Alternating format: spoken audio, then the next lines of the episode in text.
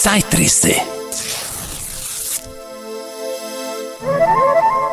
Mobilität um das Jahr 1900 herum.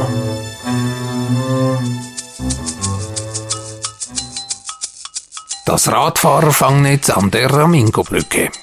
Ein Artikel aus das neue Universum von 1900. Zu den gefährlichsten Stellen, welche der Radfahrer auf Touren zu passieren hat, gehören alle die Fälle, in denen eine stark abfallende Chaussee mitten im Gefälle oder am Ende desselben eine scharfe Kurve macht. Das in schnellster Bewegung befindliche Rad lässt sich alsdann nur mit Aufbietung großer Geistesgegenwart und Berechnung ungefährdet durch die Kurve bringen. Und nur zu oft gibt es an solchen Stellen unfreiwillige Trennungen des Reiters von seinem Rade. Befindet sich dann vollends neben der Kurve noch ein Abhang, ein Gewässer und dergleichen, so ist das Passieren solcher Stellen in schnellem Tempo und ein langsames verbietet sich bei stark abschüssigen Wegen mitunter von selbst in hohem Grade lebensgefährlich. Eine solche Straßenstelle von dunklem Ruf befindet sich an der schönen, von Radfahrern in allen Jahren viel benutzten Straße zwischen Nizza und Menton. An der tiefsten Stelle einer langgezogenen Chausseestrecke von starkem Gefälle, 8 Meter auf 100 Meter Länge, führt uns die Brücke von Ramingo über eine Schlucht von 16 Meter Tiefe. Und da die Straße sich hüben und drüben fast in derselben Richtung am Abhange des Tales hinauf bzw. hinabzieht, so bildet die Brücke mit jeder Flanke des Weges einen rechten Winkel.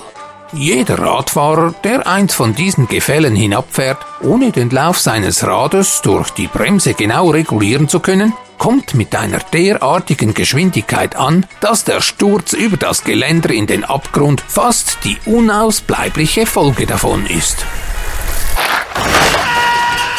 Selbst Fuhrwerke, deren Kutscher in dem steilen Gelände die Herrschaft über ihre Pferde verlieren, fallen mit ihren Insassen in großer Zahl dieser gefährlichen Straßenstelle zum Opfer. Im Laufe von drei Jahren sind trotz der auf beiden Seiten aufgestellten Warnungstafeln mehr als 100 Personen und unter ihnen 20 Radfahrer in die Schlucht hinabgestürzt. Fast alle wurden schwer verwundet, mehrere auf der Stelle getötet. Unter Mithilfe des französischen Tourenclubs hat nun endlich die Straßenbauverwaltung diesem gefährlichen Zustande ein Ende gemacht. Das in unserer Abbildung wiedergegebene Fang- und Schutznetz neben dem außenseitigen Brückengeländer, wohin die Zentrifugalkraft die herabkommenden Fuhrwerke treibt, hat in der kurzen Zeit seines Bestehens schon manchem in Todesgefahr schwebenden Radler gute Dienste geleistet. Mit den verhältnismäßig geringen Kosten von 640 Mark wurde das in unserer Abbildung deutlich erkennbare Netz aus starken Eisendrähten hergestellt und auf kräftigen in das Mauerwerk der Brücke eingelassenen Konsolen angebracht. Die Länge des Schutznetzes beträgt 16 Meter, die Breite 1,3 Meter und die Höhe des aufgebogenen Randes 1 Meter. Die Festigkeit ist hinreichend, um selbst das Gewicht und den Anprall zweier Pferde, welche durch die Zentrifugalkraft über den Rand der Brücke geschleudert werden, aufzufangen. Am 5. April 1897 war das Schutznetz fertig.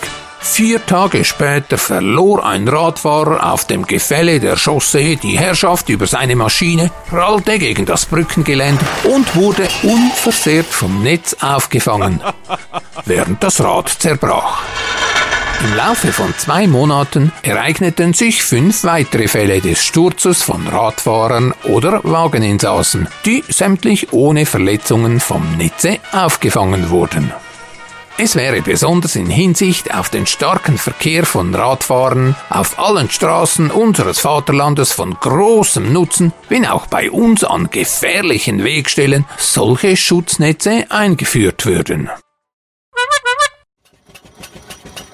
Herr Alexander Gütermann war nicht nur ein tüchtiger Unternehmer, so war er auch stolzen Besitzes eines Benz Motorpferdes. Im Alter von 37 Jahren fuhr er wieder einmal mit demselben höchst rasant durch Denzlingen. Wenige Tage später überbrachte ihm der Postkutscher einen Brief, welcher bis heute von sich reden macht. Großherzoglich Badisches Bezirksamt Waldkirch, den 16. Mai 1895 Herrn Alexander Gütermann Sehr geehrter Herr Gütermann, Sie werden hiermit mit drei Mark, in Worten drei Mark in Strafe genommen, weil sie am gestrigen Sonntag mit ihrem Benz Motorpferd nachmittags zwei Uhr mit einer derartigen Geschwindigkeit durch Denzlingen gefahren sind, dass in einer Wirtschaft die Vorhänge geflattert haben. Großherzoglich Badisches Bezirksamt Waldkirch im Breisgau. Gezeichnet Kron Oberamtmann. Doch Herr Gütermann, sichtlich überrascht, wusste sich zu wehren. Niemand, auch kein Oberamtmann Kron, würde ihm die sauer verdienten Groschen für solch eine Lappalie aus der Tasche ziehen. Nur wenige Tage später erreichte ein weiterer Brief sein Ziel. Diesmal das großherzoglich badische Bezirksamt Waldkirch zu Händen Oberamtmann Kron. Alexander Gütermann, Waldkirch am 23. Mai 1895. Sehr geehrter Herr Oberamtmann Kron, auf den dortigen Strafbescheid vom 16. Mai des Jahres teile ich ergebenst mit, dass derselbe von mir nicht akzeptiert wird da sich besagtes Flattern der Vorhänge in der Schankwirtschaft zum Ochsen nicht behufs meines Benzmotors, sondern der Neugierde wegen aus dem dort verweilenden Denzlinger Publikum, wie mir durch Exzellenz Hofrat von Mechtersheim, welcher zugegen war, auf Ehrenwort hin versichert wurde.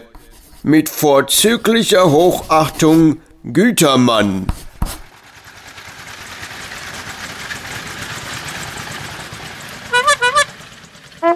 Nachfolgende Durchsagen beinhalten kommerzielle Angebote. Sie können zum großen Teil auch von Jugendlichen konsumiert werden. Schallplattenbörse Winterthur am Sonntag, 25. September 2022 von 12 bis 18 Uhr im Tanz- und Nachtclub Kraftfeld am Lagerplatz 18. Flügen Sie sich durch die Vinylauslage von Ventilator Records und anderen Händlern und tauschen Sie sich mit Gleichgesinnten aus.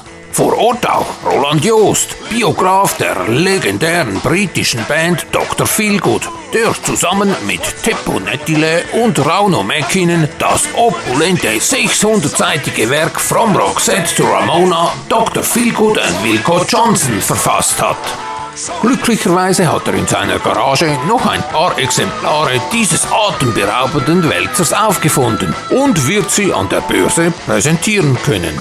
Die exquisite Biografie beinhaltet zusätzlich eine Vinylsingle von Mr. Nettiles finnischer Kapelle Doctor's Order. Nichts wie hin also, ein absolutes Muss für Freunde des schwarzen Goldes. Schallplattenbörse Winterthur am 25. September 2022. Bequem erreichbar zu Fuß, per Fahrrad, mit Dampf- oder Benzinkutsche, mit dem Luftschiff oder mit der Eisenbahn.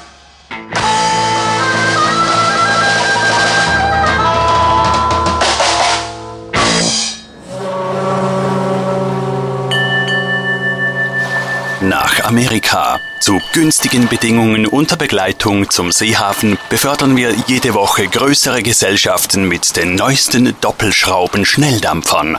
Auszahlungen nach Amerika. Franco Haus gegen Originalquittung an den Einzahler. Die älteste und bedeutendste Generalagentur Zwilchenbad AG. Basel, Zentralbahnplatz 9, New York, Greenwich Street 61 oder deren Agenten einzige Auswanderungsagentur mit einem Büro in New York zur Empfangnahme und Weiterbeförderung ihrer Passagiere. Zwilchenbad AG.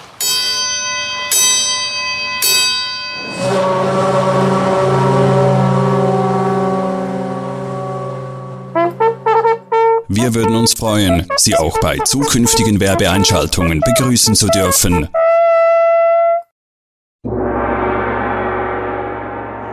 Eine mysteriöse Botschaft aus der verschollenen Grusserschen Geheimschrift.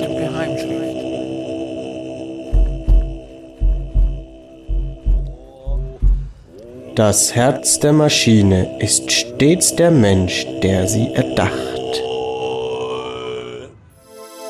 Zeitrisse. Mobilität um das Jahr 1900 herum. Mit den Stimmen von Don Quelle, Raffaelio Salva Grusser und Roger Müller. Die Zeitrisse findet man auf Spotify, Apple Podcasts, Deezer und quellehofer.ch und neuerdings auch auf YouTube.